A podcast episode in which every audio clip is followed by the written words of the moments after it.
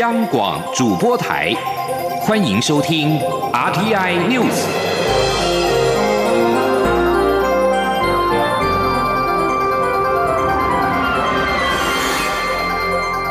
听众朋友您好，欢迎收听这节央广主播台提供给您的 RTI News，我是张顺祥。首先把新闻焦点关注到是 COVID-19 疫情升温。正当大部分欧洲国家纷纷祭出遏阻疫情扩散的新限制措施的时候，全球 COVID-19 新增确诊在十六号晚间首度突破四十万例，创下了单日新高纪录，成功压制首波疫情的欧洲地区，最近几周又成为新型冠状病毒疫情的镇央。过去一周平均每日通报新增十四万人染疫。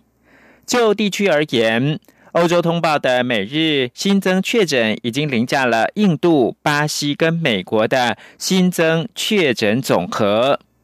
路透社分析，全球各地通报的每一百起感染，其中三十四起来自欧洲国家。欧洲地区目前大约每九天就会通报新增一百万人染疫。而且自疫情爆发以来，已经通报超过六百三十万例确诊。十月十八号当周，欧洲主要国家英国、法国、俄罗斯、荷兰、德国和西班牙占欧洲新增确诊病例大约半数。法国是欧洲地区通报七日平均染疫人数居冠国家，每日染疫高达一万九千四百二十五人。总统马克宏下令，巴黎跟八个城市宵禁，十七号晚间生效，民众被迫待在家里，城市街道跟户外的咖啡座空荡无人。其他疫情严重的国家依序是英国、俄罗斯、西班牙和荷兰。捷克确诊病例数也激增，各大医院纷纷的补强人力跟设备，因应即将出现的大量病患。捷克政府十四号开始实施更严格的防疫管制，所有中小学改成远距教学，餐厅、酒吧关闭，文化体育活动也暂停，聚会人数不论室内外都限制在六个人以内。焦点关注到中国疾病预防控制中心十七号表示。接触到带有活新冠病毒的冷冻食品包装，可能导致感染 COVID-19。中国疾控中心在网站上公布，追查青岛近日爆发 COVID-19 疫情时，在进口的冷冻鳕鱼的外包装阳性的样本当中，分离出活新冠病毒。这是全球首次在冷冻食品的外包装分离出活病毒。青岛两名码头工人九月被确诊出无症状的感染 COVID-19，被送往医院隔离，但因为消毒跟防护不足，又导致医院中有另外十二个人感染。不过，香港大学病毒学教授金东彦表示。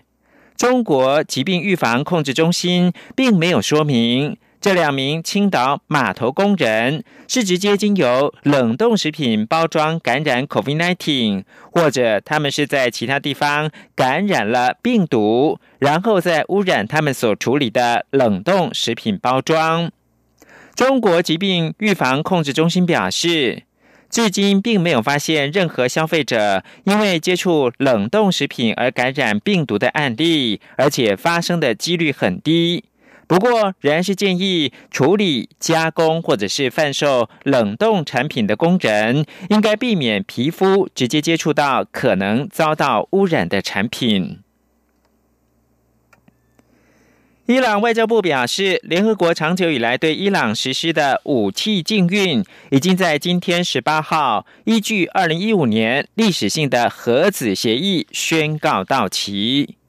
伊朗在二零一五年跟世界强国签署了核子协议，同意限制核子武器发展计划，以换取国际社会停止制裁。联合国随后通过决议案，针对伊朗的武器禁运令时效在今年十月十八号到期。美国曾在八月向联合国安理会提出要求，主张要延长对伊朗武器禁运，但遭否决。伊朗则认为，依据跟美国、中国、英国、法国、德国和欧洲联盟达成的核子协议，解除武器限制和旅行禁令是自动生效，不必采取其他行动。尽管已经退出了核子协议，但川普政府仍坚称还是参与者，因此可以自行重新的恢复对伊朗的制裁。美国表示，所有因核子协议而取消的联合国制裁，美国都已经决定最终将全部的片面恢复。俄罗斯在九月表示，已经准备好加强跟伊朗的军事合作。至于中国，也表态将在十月八号之后出售武器给伊朗。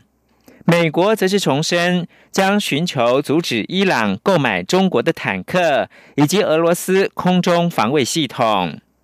伊朗外交部长扎瑞夫在推特上表示，国际社会保护核子协议十八号代表着伊朗跟国际社会合作正常化。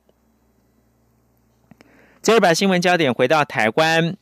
最近连日降雨，经济部水利署今天表示。由于天候条件允许，已经在水库的集水区施作人工增雨，而以翡翠水库进账最为显著。截至上午统计，蓄水率已经逼近六成二，其余北部主要水库的蓄水率也全面的回升，可略为舒缓水情。不过中南部地区方面，因为雨量欠佳，当地水库的蓄水率多持续下滑。央广记者。谢嘉欣的采访报道：趁着东北季风封面报道，南海热带低压系统形成共伴效应，经济部水利署陆续在翡翠水库、增文水库集水区施作人工增雨，盼能为水库争取更多活水。不过，这波降雨主要集中在北部。水利署指出，截至十八号上午，北部各主要水库蓄水率全面回升，尤其是翡翠水库进账最多，蓄水率已经回到近百分之六十二，有舒缓水情的效果。水利署副署长王义峰说：“经过昨天一整天的东北季风的降雨，水情恢复最好的应该是翡翠水库，那它的集水区大概降下了十三毫米的降雨，蓄水率。”啊，已经六这样的蓄水率，那我们希望未来几波降雨可以带来来更好的一个情况。至于中南部地区，水利署表示，中南部水库集水区降雨欠佳，对水情帮助有限，蓄水率大多持续下滑。不过，水利署也已加强在河川取水，希望能维持蓄水率。而本日中南部山区仍有机会出现午后雷阵雨，会随时视天候状况在嘉南地区施作人工增雨。水利署并呼吁大家，才刚进入枯水期，务必要加强节约用水。中央广播电台记者谢嘉欣采访报道：金价今年受到避险资金的青睐，价格从三月的低点往上攀升到八月的历史新高，也吸引不少年轻人投入到国内黄金的存折市场。不过，银行也发现，这些年轻人的投资并不是把黄金视为金融投资分散风险，而是当做股票投资操作。银行提醒，黄金存折的原始设计是属于保管业务。如果只是为了短线赚差价，黄金存折并不是最好的选择。请记者陈立信宏报道。黄金价格今年以来受到 COVID-19 疫情影响，再加上美中关系急动，七月美国政府突如其来要求中方关闭驻休斯顿总领事馆，黄金被视为避险资产，金价不断往上窜升至八月的高点，每盎司两千零七十二美元。不过目前回跌至一千八百五十至一千九百美元价位区间震荡。由于金价波动幅度大，也让国内黄金存折市场交投热络。目前前国内除了百分之百公股银行台湾银行拥有最大黄金存折部位，其他像是中国信托、玉山、元大和富邦等大型银行也都有开设黄金存折。不过，银行也发现，过去黄金存折的买卖年龄层通常较年长，但近几年年轻投资人逐渐增加，而这些年轻投资人不像多数的黄金存折投资人是以分散金融投资风险作为目的，而是把黄黄金当作股票操作，纯粹只想短线进出获利。但这样的操作方式却让银行摇头。台湾银行贵金属部副理杨天利说。黄金存折当初设计的目的呢，在政策的一个方向上，就是提供国人一个能够长期储蓄、累积资产跟分散风险。的选择，这是黄金存折这个商品的原始设计，所以它是一个现货商品。那么它并不太，它的设计不太适合那种很短线的进出啦。所以一些短线进出的投资人，他如果纯粹只是为了很短线的进出赚价差，呃，诚实的说，黄金存折不是他最好的选择，他应该去选择一些其他金融性的呃黄金商品。银行也提醒，黄金存折在金融业务的范围是属于保管业务，也就是银行是受托保管人，客户是委托保管人。但不少年轻投资人却想要拿黄金存折当成股票当冲操作，但可能没有想清楚它的金融操作目的和商品间的关系。毕竟以十月十六号的黄金存折牌价来看，银行买入每公克为新台币一千七百四十九元，但卖出为一千七百七十。三元价差就有百分之一点三五，短期操作赚价差并非好选择。不过，如果是因为资产配置，为了分散风险或是长期累积资产需求，投资人不需要负担保管风险和责任，黄金存折就会是蛮好的投资选项。中央广电台记者陈琳信鸿报道。国际新闻。成千上万美国人十七号在华盛顿最高法院前面举行女性大游行，一方面纪念在九月十八号辞世的自由派大法官金斯伯格，另外一方面则是抗议总统川普急于在大选前让保守派的法官巴瑞特继任为大法官。美国参议院司法委员会已经排定二十二号将就保守派法官。巴瑞特的提名案进行表决。由于十一月三号总统大选在即，民主党反对在如此接近大选的时候确认大法官的提名案。参加女性大游行的示威者表示，他们对于共和党在如此接近投票日之际准备确认巴瑞特的提名案感到愤怒。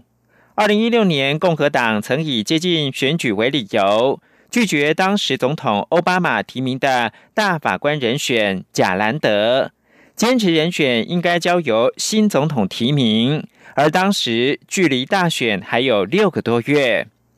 此外，社群网站脸书的副总裁克莱格在今天刊出的一项访问当中表示，在美国十一月三号大选前，总共有两百二十万个脸书跟 Instagram 的广告被拒绝。并且有十二万则贴文被下架，这些广告跟贴文意图阻碍投票。脸书也对网络上一亿五千万个假讯息的案例提出警告。脸书正强化所有努力，以避免重演二零一六年美国大选的情况。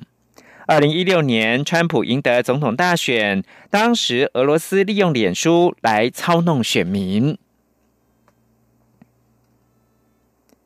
英国内阁办公室部长戈夫主管英国脱欧事务。他今天在星期日《泰晤士报》发表评论文章，表示，对于无协议脱欧，英国已经是越来越做足了准备。澳洲和欧盟并没有达成全面的贸易协议，因此大部分的贸易是按照世界贸易组织 WTO 的法规跟关税来进行。英国如果采行澳洲模式脱欧，未来双方将按照 WTO 的法规交易。英国首相强生十六号表示，英国应该准备好跟欧盟达成类似澳洲的协议，依照全球自由贸易的简单原则来往。以上新闻由张顺祥编辑播报。大家好，我是中央流行疫情指挥中心指挥官陈时中。国内武汉肺炎疫情已经稳定控制，但国际疫情仍然严峻。提醒自国外入境的朋友们，请于机上全程佩戴口罩。入境后，请谨守台湾的入境检疫规定。如果感到身体不适，请主动告知检疫人员，并配合防疫措施。请配合居家检疫。如出现疑似症状，请联系各县市卫生局，切勿